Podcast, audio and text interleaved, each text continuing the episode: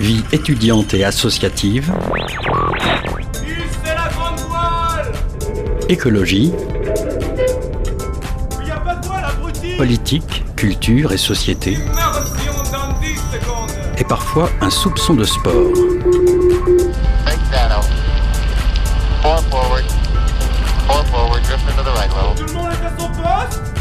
Du lundi au jeudi, 18h-19h, le sous-marin, la quasi quotidienne d'infos de Radio Campus Angers. Il est 18h01, bienvenue à bord du sous-marin. Au programme de ce soir, en première partie d'émission, on reçoit Olivier Perret, étudiant en psychologie à l'Université catholique de l'Ouest. Il nous parlera de la montée de l'intégrisme religieux catholique à Angers. En deuxième partie d'émission, on accueillera deux membres de l'association Cinéma d'Afrique et avec eux, nous parlerons de leur festival qui aura lieu à Angers des 9 au 14 mai 2023. Comme tous les mardis, vous écouterez un reportage de la Frappe sur Répar, un garage associatif et solidaire à Saint-Nazaire. Pour finir cette émission, nous écouterons un reportage de Sixtine, Radio Campus en immersion dans le sous-marin. On est parti pour une heure.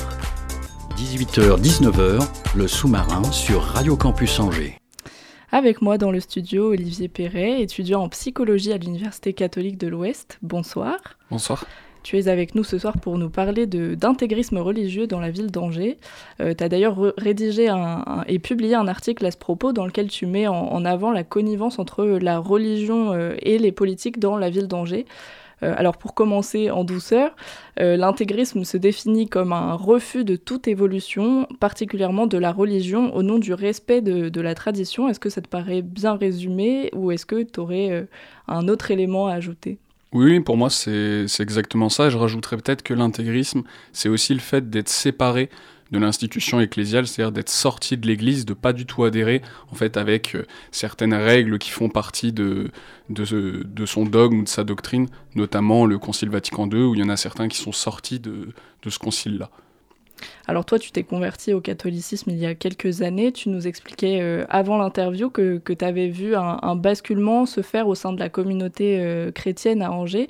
Est-ce que tu pourrais nous préciser ce constat euh, Comment est-ce que ça se manifeste concrètement? Qu'est-ce que toi, tu as pu remarquer? C'est ça, moi je peux apporter que mon, propre ressenti, mon propre regard. moi je me suis converti tard, il y a à peu près 4 ans et demi. Enfin, conversion, le mot est un petit peu j'ai fait ouais, cette découverte-là de la foi.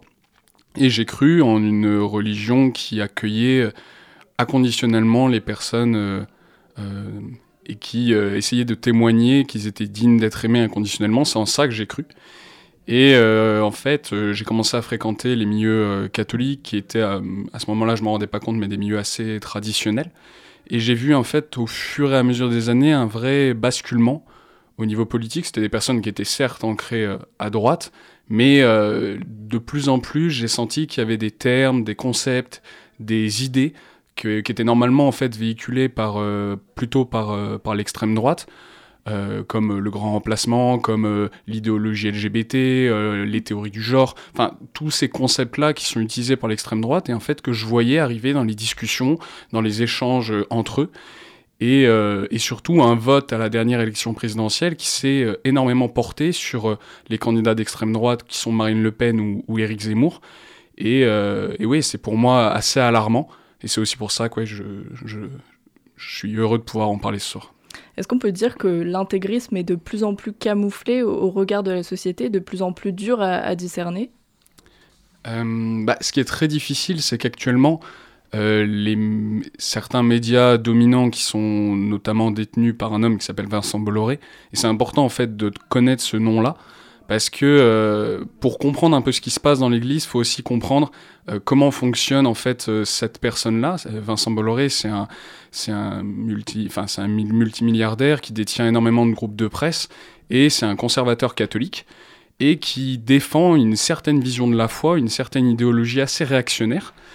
Et euh, il, arrive en fait à faire infuser euh, et à diffuser en fait une, vision de la foi qui se rattache en fait à sa vision idéologique et politique du monde. Et donc une lutte contre les musulmans, une lutte contre bah, les théories euh, qui sont pour lui des théories du genre ou autres. Et donc en fait, il y a vraiment quelque chose où les catholiques viennent regarder ces chaînes à lui comme CNews en pensant regarder une chaîne qui leur parle de la religion ou autre, et en fait, eh ben on voit qu'il y a d'autres discours qui sont proposés en même temps, et donc c'est ce mélange-là des genres qui fait qu'on a des, des, personnes qui basculent vers, vers une vision d'extrême droite.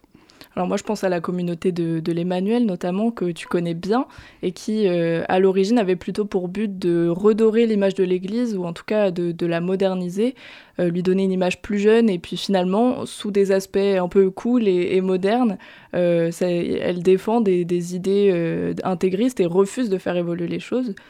Ils ont des, prêtres plus jeunes, des messes plus joyeuses avec des chants plus dynamiques, mais en fait ça change pas les, positions religieuses de l'Église.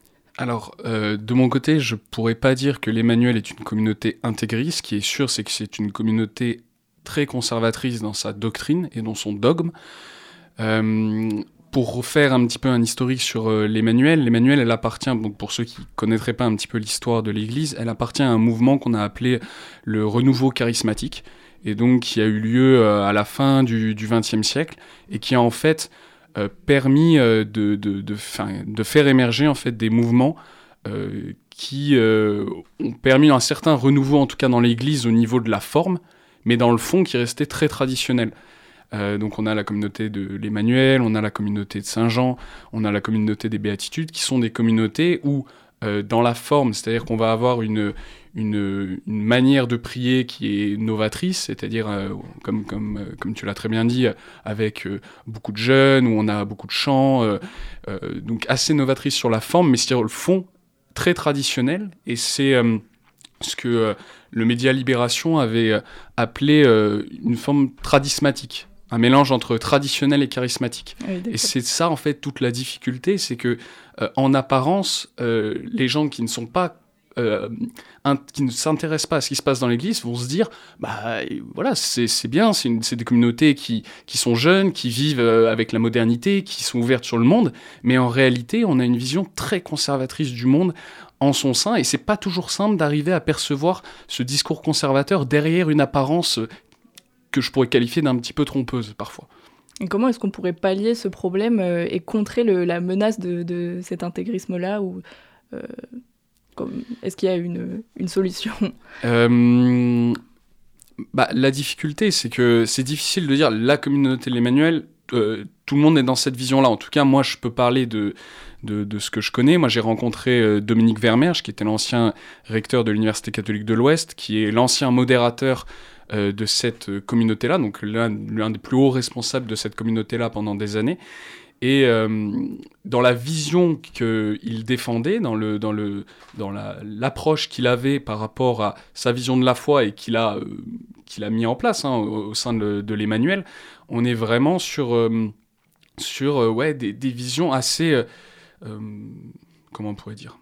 Angoissante du monde où euh, la famille serait attaquée où, euh, où la société serait attaquée où il faudrait faire attention à, à l'homosexualité pour nos enfants enfin on est sur quelque chose euh, alors euh, j'aime pas trop tellement le terme de paranoïaque mais de quelque chose de très angoissant. Et donc pour moi le meilleur moyen en fait de, de, de lutter contre ces visions là très conservatrices c'est de faire entendre une autre voix dans l'église et donc moi, je, je, me reconnais comme chrétien catholique et je, voilà, moi, je défends euh, une, une, acceptation de chacun dans sa singularité inconditionnellement, euh, quelle que soit son orientation sexuelle, son origine, sa couleur de peau. Et je pense que ce qu'il faut, c'est que dans l'Église, il y ait des personnes qui fassent entendre cette voix-là pour, entre guillemets, contrer, enfin, euh, de venir en opposition avec, cette, avec ces, ces, comment on pourrait dire, ces visions-là de la foi qui tentent de faire croire que l'Église catholique, c'est eux l'Église catholique, ce serait euh, leur vision de la foi. Mais non, il y a encore, il y a plein de gens qui pensent autrement, mais il faut déjà que ces gens-là prennent la parole et, et disent euh, ce qu'ils défendent eux. Mais alors justement, est-ce qu'il y a des prêtres qui, qui se saisissent de, de, cette question et apportent un discours plus ouvert euh, sur la société actuelle? Est-ce que ça pourrait pas commencer par là? Totalement, et il y en a. Euh, je pense par exemple au Père Mathieu, euh, qui est un prêtre qui a des millions. sur TikTok, c'est ça. ça. ça. Sur TikTok, il fait des vidéos YouTube.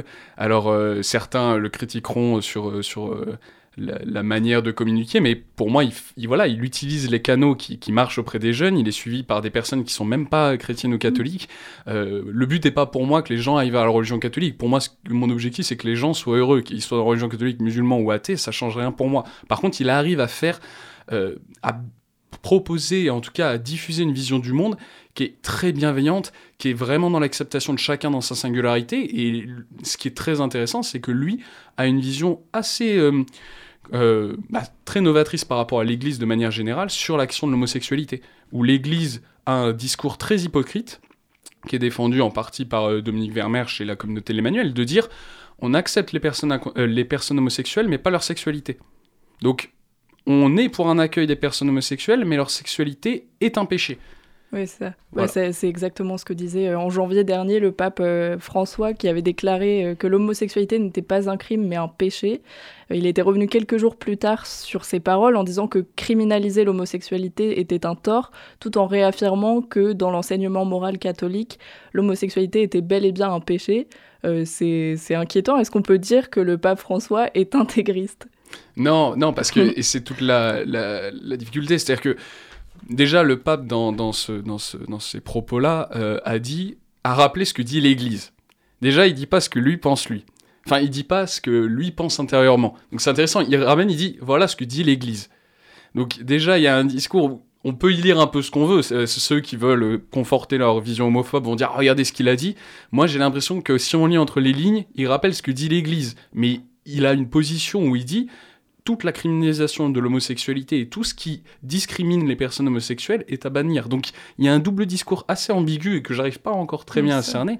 Mais en tout cas, ce qui est certain, c'est que l'Église catholique aujourd'hui a, euh, dans sa vision et dans sa doctrine, un message hypocrite et homophobe. Parce que si on considère que euh, l'homophobie, c'est discriminer une personne par rapport à son orientation sexuelle, l'Église, dans sa doctrine, euh, différencie les personnes en fonction de la manière dont elles vivent leur sexualité. Donc il y a quelque chose d'homophobe. Alors après, de là à dire que c'est intégriste, non, parce que intégriste, on l'a dit, c'est ce qui sort aussi de, de, de, l'Église. Mais voilà, pour moi, il y a quelque chose où, euh, en tout cas, l'Église doit avancer sur ces questions-là, et pour qu'elle avance, euh, il faut qu'il y ait d'autres voix et plus de voix qui se fassent entendre pour dire maintenant ça suffit, l'hypocrisie c'est ça doit s'arrêter et qu'on arrête en fait de laisser euh, se banaliser et se diffuser des visions homophobes et réactionnaires au sein de, au sein de l'institution. Mais dans ce cas, euh, où est la limite de, de l'intégrisme? Où se place la frontière entre les écrits originels de la Bible et l'interprétation qu'on peut en faire? Bah, C'est toute la difficulté, c'est que les textes, certains vont considérer que euh, il faut les prendre au sens euh, littéral. Euh, d'autres vont considérer que c'est des textes qui sont anciens, qui ont été écrits dans un contexte donné, donc ils sont, bah voilà, qu'ils sont à prendre avec comment dire, avec du recul, c'est ça. puis il faut différencier les textes, c'est-à-dire que ceux qui veulent, par exemple, défendre la vision homophobe de la foi vont s'appuyer sur des textes, notamment de l'Ancien Testament ou des textes de, Saint Paul en disant regardez ce qui est écrit, ça démontre que euh, l'homosexualité est un péché.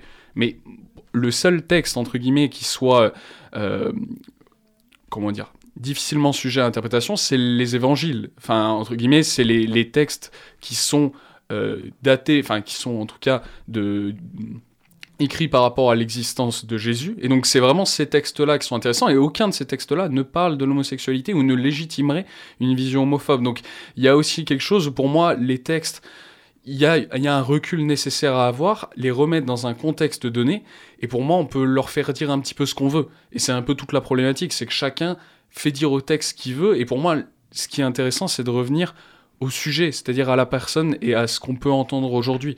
Euh, moi, ça m'intéresse pas de savoir ce que disaient euh, certaines personnes il y a 2000 ans sur l'homosexualité. Moi, ce qui m'intéresse, c'est de rencontrer des personnes concernées et de me rendre compte qu'en fait, ce qui leur fait souffrance, c'est pas leur homosexualité, c'est ce que l'Église dit de leur homosexualité. Et c'est là toute la différence. Et quelle liberté ont toutes les églises par rapport au Vatican?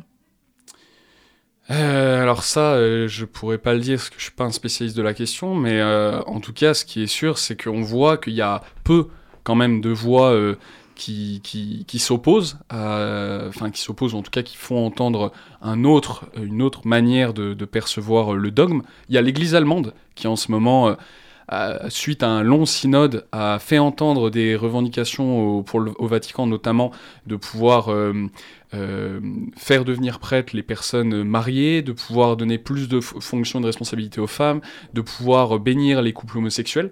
Et c'est pour l'instant resté lettre morte euh, au Vatican. Donc il y a aussi quelque chose où euh, le Vatican avec les cardinaux, euh, pour l'instant, verrouille quand même beaucoup ce qui pourrait venir d'en bas et remettre en question cet ordre très patriarcal, parce que l'Église, mmh. c'est quand même une institution extrêmement patriarcale où il n'y a que des hommes au poste à responsabilité, et donc il y a, y a, une espèce de, de, de, volonté de ne pas bouger sur ces lignes-là. Donc, une sorte d'entre-soi. D'entre-soi, complètement. Euh, dans l'un de tes articles, tu parles du, lien étroit qui existe entre politique et, religion catholique à Angers et plus largement en, Pays de la Loire. Tu parles notamment de, l'ex-maire d'Angers et actuel ministre de la Transition écologique Christophe Béchu qui avait voté contre le mariage pour tous. Euh, quelles répercussions concrètes a la religion catholique sur euh, la politique locale? Je dirais que la grande difficulté, c'est que voilà, on a des, des, personnalités politiques. Notamment, il y a eu une sorte de scandale qui avait été euh, euh, dévoilé par La Topette, le journal euh, local d'investigation, qui avait démontré avec une école qui s'appelle le Gouvernail, où il y avait un mélange des genres, où on avait des politiques qui étaient en même temps ceux qui votaient les subventions, mais qui étaient en même temps ceux qui siégeaient dans l'association qui, était, qui a été, en tout cas, accusé par euh, le journal La Topette à ce moment-là de, voilà, de faire une forme d'évangélisation des quartiers populaires avec euh, ouais, une, connivence entre euh, des politiques d'extrême droite, des conservateurs catholiques, donc quelque chose de pas très clair. Et on a, oui, Christophe Béchu qui avait, qui s'était positionné contre le mariage pour tous, qui avait fait enlever des, des, panneaux d'affichage avec des hommes qui s'embrassaient, donc qui, qui, en tout cas était réceptif euh, à, une, certaine frange de la religion catholique. Et donc, forcément, si euh, ces personnes-là ont l'impression qu'elles sont légitimées par euh, les politiques en place, bah, forcément, elles continuent et elles vont toujours plus loin. il y a eu des cas graves où, par exemple, sur, pendant un conseil municipal, il y a des personnes qui sont entrées avec des masques de cochon pour protester contre la construction d'une mosquée. Et dedans, il y avait une personne, alors c'était pas un politique, c'était quelqu'un qui travaillait à la mairie, mais Enfin voilà, disons que là, la construction de la mosquée, il y a eu énormément de choses autour. Enfin, il y a quelque chose de, ouais, de, de, particulier, en tout cas, euh, dans, dans, dans, cette ville à Angers, euh, sur cette question-là, entre lien entre politique, religion et euh, idéologie très à droite. Et de plus en plus, selon toi? Alors ça, je pourrais, je pourrais pas le dire parce que moi, il y a que, ça fait que 4 ans et demi que je suis à Angers, donc c'est peut-être que je suis plus conscient qu'avant, en tout cas, que, que, que, ça existe et que ça a lieu. Euh, et en sachant tout ça, euh, qu'est-ce qui te maintient au sein de l'Église, toi? Est-ce que, est que ça, ça te décourage pas, toutes ces, tous ces événements-là? Euh, bah, À un moment donné, j'ai vraiment hésité à claquer la porte, enfin à me dire, bah, je crois, je continuerai de croire en Dieu, mais par contre, je, je, refuse de, d'être, de, faire partie de l'Église. Et puis à un moment donné, je me suis dit, mais en fait, si, si je fais ça et si tous les autres qui, qui, croient en, dire, en, un message euh, d'espoir et d'accueil inconditionnel de l'autre partent, bah, il reste qui? Il reste ceux qui veulent imposer une vision euh, conservatrice et réactionnaire de la foi, de la religion et de la société. Et donc je me suis dit, mais non, en fait, le, combat avec des grands guillemets, il est amené au sein de l'Église et il est amené en mettant en lumière ces, liens-là, en mettant en lumière ces personnes qui se, qui se revendiquent catholiques mais qui diffusent un message de haine et de xénophobie, de racisme ou d'homophobie, et surtout en démontrant qu'il y a une autre manière d'être chrétien, qu'on n'est pas obligé d'être de, pour être catholique, de se rattacher à ce que Zemmour appelle les racines chrétiennes de la France, que voilà, en fait, il y a une autre manière d'être chrétien, une autre manière qui, qui est de revenir au fondement même, c'est-à-dire euh, bah, d'aider l'autre au mieux possible, d'être euh, un phare, entre guillemets, de pouvoir témoigner que l'autre est digne d'être aimé. Et je pense que c'est ça en fait qui fait qu'on est chrétien. Et c'est pas de croire en telle ou telle idéologie ou en telle vision angoissante du monde. Euh, et, voilà, et c'est ce que j'essaye de faire. C'est ce que j'essaye de faire quand j'ai rencontré Dominique Vermeer, je que je l'ai interviewé. C'était déjà d'essayer de comprendre aussi comment fonctionne la, manière de penser de, ces personnes-là, d'essayer de voir en fait qu'est-ce qui fait qu'elles en viennent à, rester, à s'enfermer dans une vision euh, ouais, très rigide du monde et très dogmatique. Et donc voilà, je pense que c'est ce qui me fait rester, c'est de me dire qu'il y a plein de personnes qui témoignent de ça, le Père Mathieu en fait partie, et qu'il y a une autre église qui est possible, un autre rapport dans l'institution et que j'espère qu'on aura bientôt des femmes qui pourront arriver à des postes à responsabilité, qu'on aura bientôt une bénédiction pour les couples homosexuels et qu'on sortira de, cette Église qui, reste enfermée dans une vision passéiste du monde. Eh ben, merci beaucoup Olivier Perret pour avoir répondu à mes questions. Quant à nous, chers auditeurs, auditrices, on va se laisser pour quelques minutes et on se retrouve juste après ça.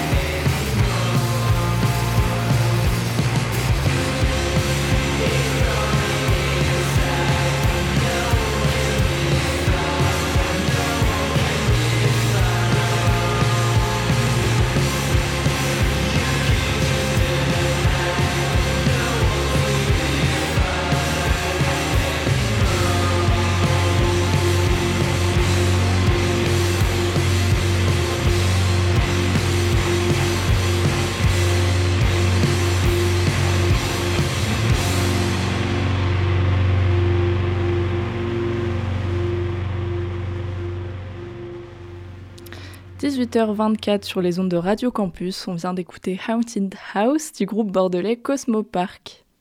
18h-19h, le sous-marin sur Radio Campus Angers. Comme chaque mardi, c'est un reportage de la frappe que nous allons entendre sur le 103 FM. Ouvert depuis novembre 2022 à Saint-Nazaire, le garage Répar pratique des tarifs adaptés en fonction des revenus des clients.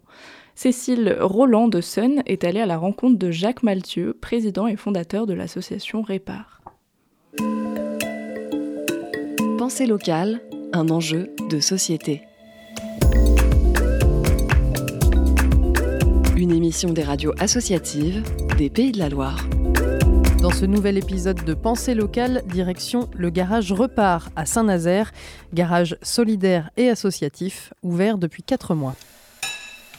Bonjour, euh, donc je m'appelle Jacques Maltieu président de l'association Repart et aussi un peu euh, euh, celui qui s'occupe du fonctionnement du garage. donc à l'origine, je suis prof de mécanique auto. j'ai arrêté mon, métier de de prof de mécanique auto pour ouvrir ce garage solidaire. Le projet a été présenté à la Carène en juin 2019 et il nous a fallu euh, un peu de temps de gestation pour euh, aboutir à une ouverture le 21 novembre. La passion de la mécanique, la passion de l'auto, j'imagine, on l'entend. Pourquoi un garage solidaire? Alors, euh, parce qu'il y a aussi le côté social, envie de, de créer quelque chose, une structure parce que je vois bien et on entend bien euh, les difficultés des personnes à faire entretenir leur voiture euh, à un prix euh, acceptable et, qu'il y a beaucoup de voitures finalement qui roulent, qui sont dangereuses parce que le contrôle technique n'est pas passé. Moi, je me suis dit, ce serait bien qu'on essaye de trouver une structure. Alors, j'ai rien inventé. Les garages solidaires, il y en a plus d'une centaine en France mais il n'y en a pas sur euh, Saint-Nazaire, alors qu'il y a une grosse demande euh, sur Saint-Nazaire. On met de côté euh, rapidement hein, l'aspect solidaire, mais en gros, c'est un garage normal.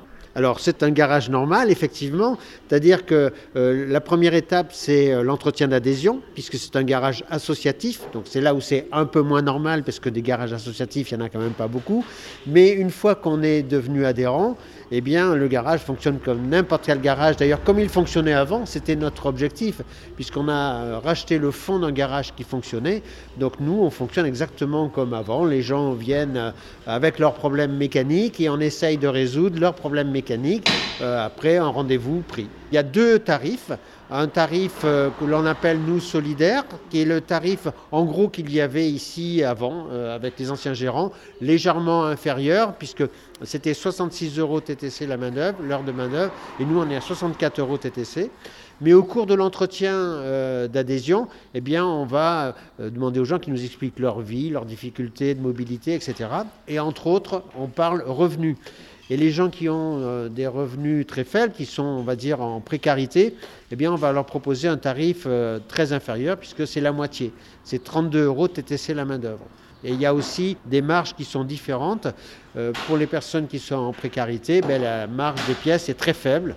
Et les autres, c'est une marge normale, je dis. On échange beaucoup avec les, les clients. Euh, encore hier, j'ai persuadé des gens d'arrêter de réparer leur voiture. Parce que c'est trop. Ils vont s'engager dans des frais qui ne sont pas raisonnables. Donc on va les aider à trouver une autre voiture, mais voilà, il faut qu'ils arrêtent avec leur voiture. Si vous voulez, c'est quelque chose, une proposition qui n'arrive pas dans un garage traditionnel, parce que les garages traditionnels ont d'autres euh, contraintes budgétaires. Nous, on peut se le permettre, là encore, parce qu'on on a des subventions euh, privées et publiques. Vous avez fait votre adhésion, ça y est? Et maintenant, c'est non. D'accord. Alors, c'est à l'étage que ça se ah, passe. J'ai des problèmes de véhicule. Du coup, j'ai entendu parler par la presse de garage solidaire. Et lui, rien qu'en lui disant les problèmes, il a. Il, me dit bah, c'est un problème électrique. Euh, enfin voilà. Est-ce que l'aspect solidaire vous a aussi euh, fait venir? Oui, complètement, parce que quand on voit les frais, euh, c'est un, un, bon, un bien pour nous.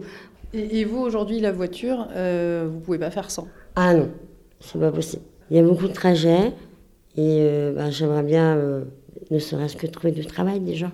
Et pour ça, la voiture Elle est indispensable. Vous, aujourd'hui, votre clientèle, après presque 4 mois d'ouverture, quel regard vous avez là-dessus? Alors notre clientèle, nous, dans notre business plan, on va parler business plan, on avait prévu d'avoir 60% de clients que l'on appelle bénéficiaires, c'est-à-dire qui vont payer moins, et 40% de clients qu'on appelle solidaires. Et il se trouve que c'est ce qu'on a. Et les 40%, c'est des gens qui viennent là, ils savent pourquoi ils viennent là, parce qu'ils adhèrent au projet. Encore ce matin, une dame qui a laissé sa voiture, euh, c'est formidable, je pourrais aller ailleurs, je viens chez vous parce que ça me plaît de participer au fonctionnement de ce garage. C'était Pensée locale, un enjeu de société. Une émission de la Frappe, la Fédération des radios associatives en Pays de la Loire. Un reportage sonne de Cécile Roland. C'était un reportage de La Frappe à retrouver sur radiocampusangers.com et sur le site www.lafrappe.fr. 18h-19h, le sous-marin sur Radio Campus Angers. J'accueille Nina Lorenz, euh, Madly, oui, Madly Pogu, pardon, chargée de communication du Festival Cinéma d'Afrique qui aura lieu du 9 au 14 mai 2023. Bonsoir à toutes les deux. Bonsoir. Bonsoir. La cérémonie d'ouverture aura lieu le, 9 mai, c'est ça? À quoi, à quoi est-ce qu'on peut s'attendre pour, euh, pour cette soirée? Bah, Il faut savoir que c'est la, la, première édition depuis depuis le Covid, puisqu'on a fait une édition en ligne en 2021, mais euh, là, on reprend le rythme du, Grand Théâtre euh, pour 2023. Donc, on va faire une soirée festive avec euh, un humoriste, donc Wallace, qui viendra se produire à Angers pour la première fois. Il est très connu en Afrique. il s'est produit un petit peu à Paris, mais, et puis en Europe, mais sur Angers, ce sera la première fois. Donc, une ouverture placé sous le signe de l'humour. Euh, voilà, ensuite on aura euh, des films d'ouverture, on en aura deux, donc deux courts-métrages. Et puis euh, des festivités. Le but c'est de donner envie au public et donner le ton du festival qui aura lieu toute la semaine. Alors ce festival justement se déroulera au, Grand Théâtre d'Angers et au, au 400 coups.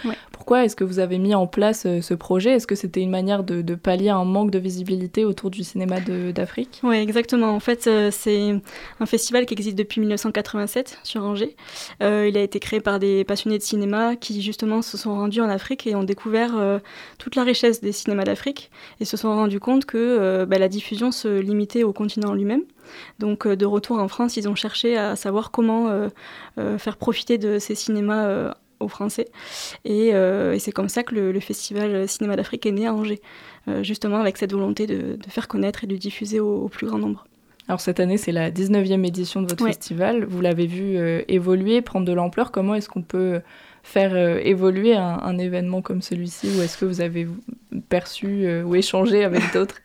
Bah, L'objectif, c'est de, de, proposer des films inédits, justement pour pour euh, mettre en avant le côté euh, nouveau euh, de, des films d'Afrique, un regard neuf. donc on se base sur les deux dernières années qui précèdent le festival, justement pour proposer au public en juin et au public du festival en général des films qui sont assez représentatifs de ce qui se passe en Afrique, que ce soit au niveau de la culture, de la politique, voilà, entre autres. donc l'évolution, ça va être ça en fait, c'est le, on évolue avec le cinéma en lui-même. C'est beaucoup de films engagés. Euh. Oui, pas que, hein, mais c'est vrai que là, cette année, on voit bien euh, qu'il y a une, réelle tendance à, euh, à vouloir peut-être dénoncer, j'irai presque jusque-là, des, faits, des faits de culture, des faits, des faits politiques. voilà, mais qui, des films qui ont vraiment du sens, en fait, sur, sur, sur ce qu'on vit actuellement. Quel, quel, type de public vous attendez pour, pour cette 19e édition?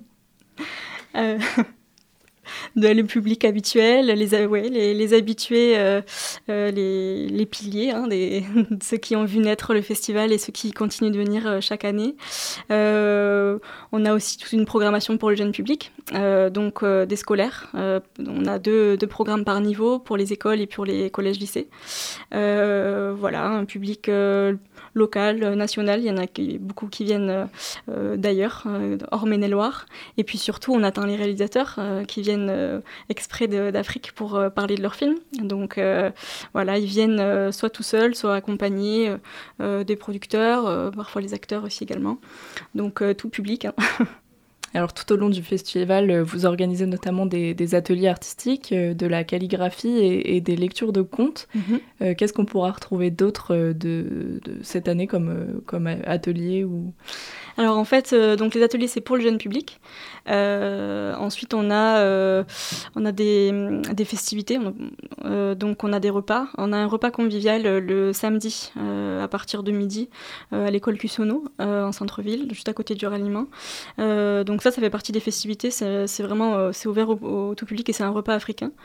Euh, ensuite, on aura euh, un, pot amical qui est pour remercier les bénévoles, les, invités puis les membres de l'équipe aussi de, Cinéma d'Afrique. voilà. Après, cette année, on s'est vraiment concentré sur le cinéma.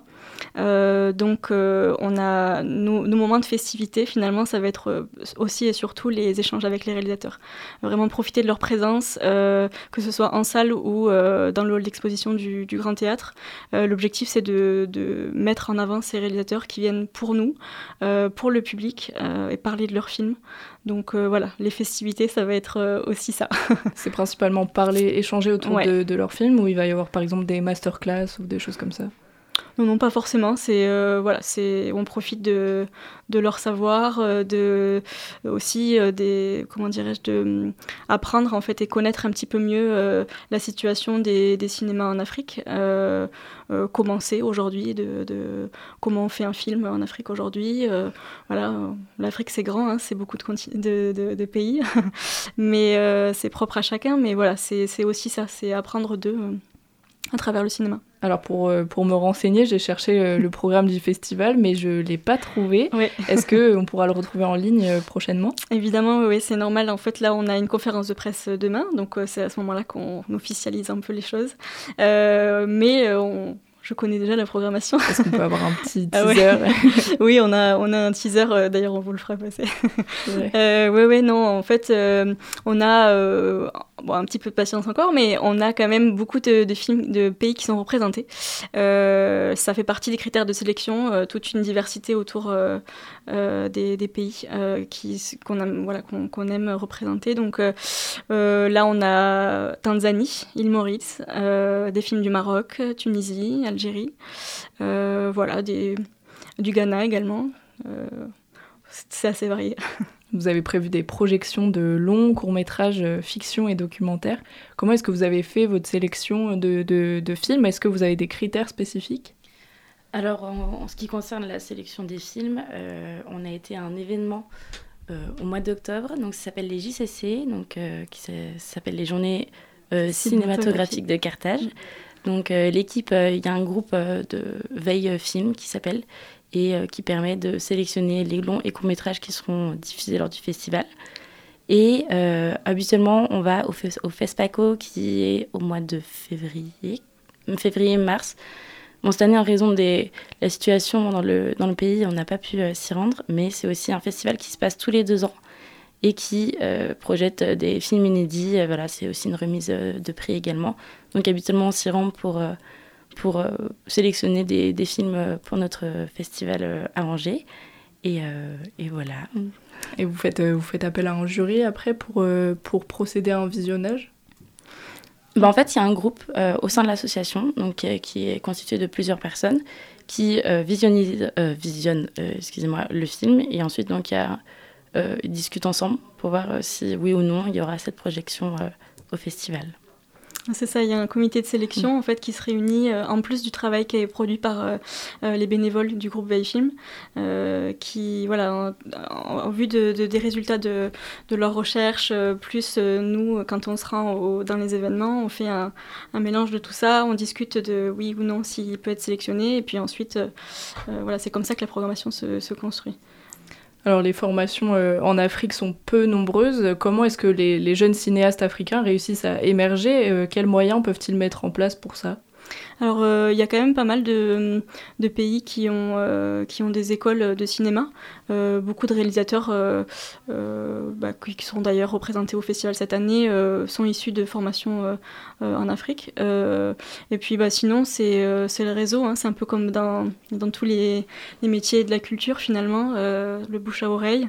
et puis, de toute façon, voilà, c'est des, ce sont des, des réalisateurs qui, qui, en veulent et qui se débrouillent toujours pour montrer leurs films. Donc euh, voilà, ils sont présents dans les festivals et puis c'est comme ça, l'effet boule de, boule de neige. Et puis ensuite, ils sont aussi euh, diffusés en France et puis à en, Europe, à l'étranger. Puis voilà, c'est un peu comme, comme pour partout ailleurs en fait. Oui, ce type de festival, ça peut mm. être aussi un moyen justement pour les réalisatrices de, et, et actrices aussi africains de trouver un écho à leur travail. Est-ce que c'est nécessaire aujourd'hui pour arriver à vivre de son art euh? Évidemment, oui, la visibilité, c'est... Voilà, s'il n'y a pas de public, bah, n'y a pas de film finalement, parce que voilà, c'est la réalité aussi. Euh, mais je, encore une fois, c'est pareil pour tout le monde, c'est pas que pour l'Afrique, euh, euh, et c'est pareil pour tous les métiers de la culture. quand on fait quelque chose, il, faut, il faut faire en sorte que ce soit vu. Quoi. Alors le, continent africain compte principalement des pays en voie de développement et malheureusement on connaît peu de réalisateurs, réalisatrices mm. africains. Quelle, quelle, place a le cinéma sur la scène culturelle africaine? Euh, bah ça, ça dépend vraiment euh, de, chaque pays. Euh, mais voilà, il y, y, a des pays qui sont beaucoup plus producteurs que d'autres. Je pense, je pense au Nigeria qui, qui produit énormément de films.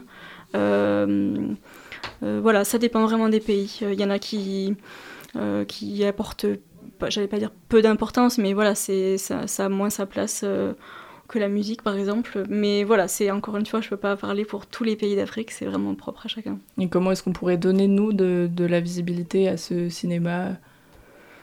En venant au Festival Cinéma d'Afrique.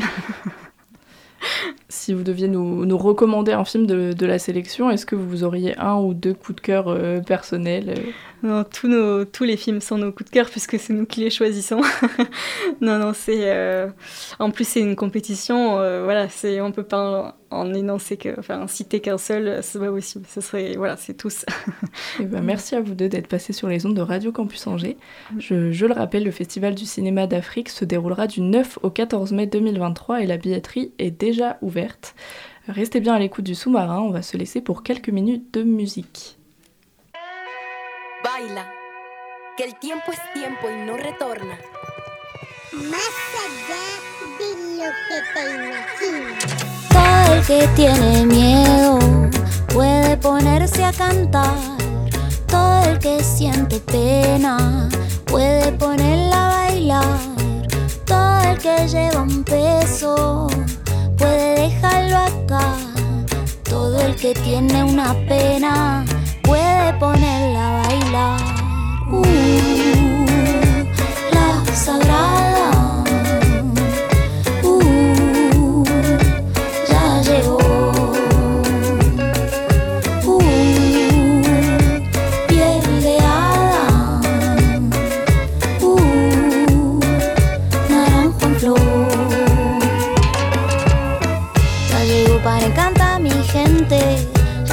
Para ponerle el son.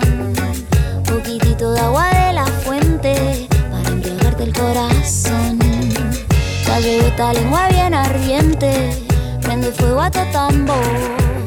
Agua de rosa, bebé de mi fuente para embrujarte el corazón.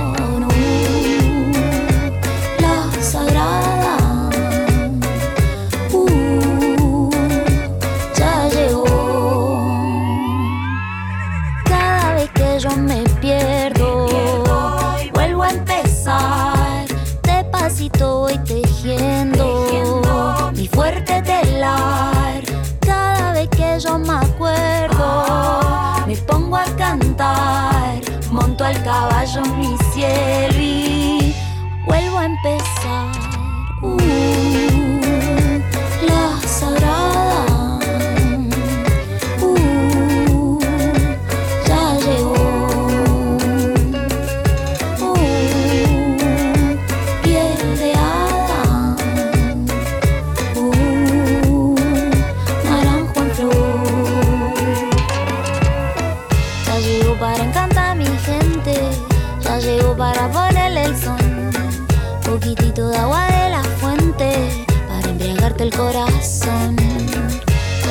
esta lengua bien ardiente, prende fuego a tu tambor. Agua de rosa, bebé de mi fuente, para embrujarte el corazón.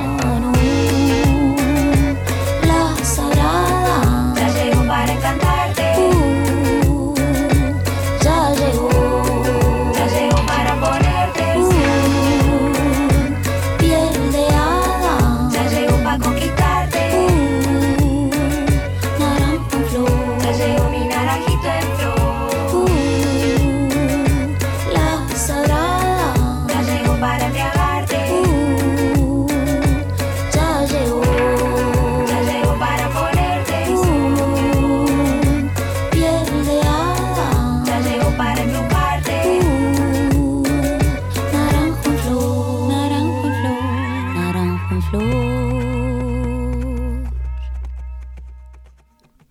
18h44 sur le 103 FM, le sous-marin a voyagé jusqu'en Amérique latine ce soir avec le titre Yayego de la chanteuse argentine Natalia Doco.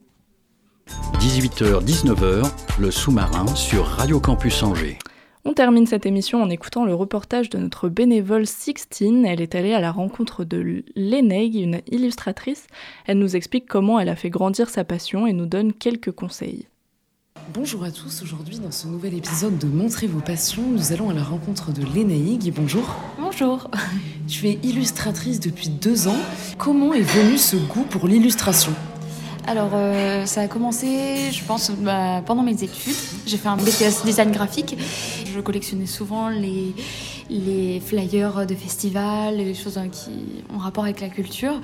Et euh, je faisais pas bien la différence entre l'illustration et le graphisme. Je savais pas Enfin, je m'étais pas vraiment penchée sur ce métier d'illustratrice, mais je sais que je voulais euh, être dans la culture, être dans l'art. Euh, c'est une fois que j'ai intégré le BTS euh, design graphique que j'ai côtoyé des gens qui faisaient de l'illustration. J'ai aussi commencé à suivre plein de comptes Instagram de filles qui en vivaient et, et ça m'a donné envie, tout simplement.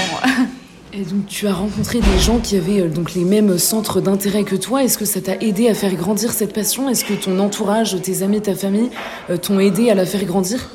Euh, oui, bien sûr, parce que j'avais justement, je me suis entourée de plein de personnes bienveillantes qui sont devenues mes, amies. Par exemple, je pense à une amie qui s'appelle euh, Marguerite, et elle, elle est arrivée au BTS design graphique avec déjà un passif au niveau de l'illustration. Elle dessinait. C'est vraiment par la pratique plastique, par les profs que j'ai eus aussi, qui nous ont incité à avoir une pratique euh, plastique, revenir au crayon, s'exprimer librement, exprimer sa sensibilité, tout ça.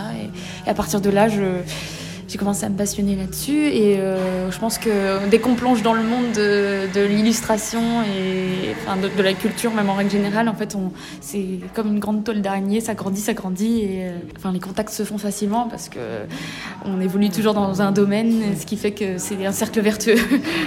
Est-ce que tes dessins ont un but? Est-ce que tu veux transmettre un message aux gens qui, qui admirent tes œuvres? Je me plais à faire de l'illustration pour euh, représenter des, situations de la vie, des émotions. Euh, j'aime bien représenter les choses sensibles, les choses un peu taboues. Je suis quelqu'un d'assez pudique.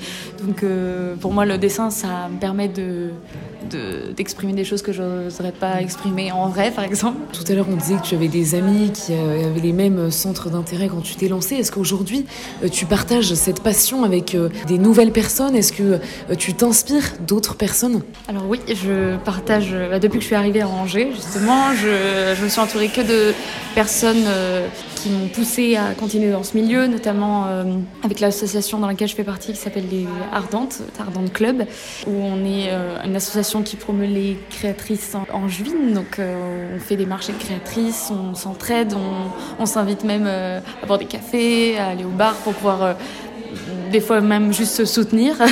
Récemment, justement, je me suis entourée d'une personne euh, incroyable qui s'appelle Pilou, qui est juste dans la même pièce. Nous avons prévu de faire une, association qui s'appelle Maison Nuage, euh, dédiée à la risographie. C'est une méthode d'impression entre la sérigraphie et l'offset, je dirais. C'est le même principe de couche par couche. Donc là, on rentre sur des termes très techniques de la sérigraphie. C'est une, une méthode d'impression qu'on adore parce que ça donne des couleurs très lumineuses avec un grain et c'est tout ce que moi j'aime faire et que j'ai toujours voulu faire. J'allais te demander justement ce que tu conseillais à quelqu'un qui, euh, qui voudrait se lancer dans le dessin, qui voudrait euh, peut-être euh, encore plus mettre son talent à l'œuvre, au service des autres. Qu'est-ce que tu lui conseillerais à cette personne qui, qui veut se lancer?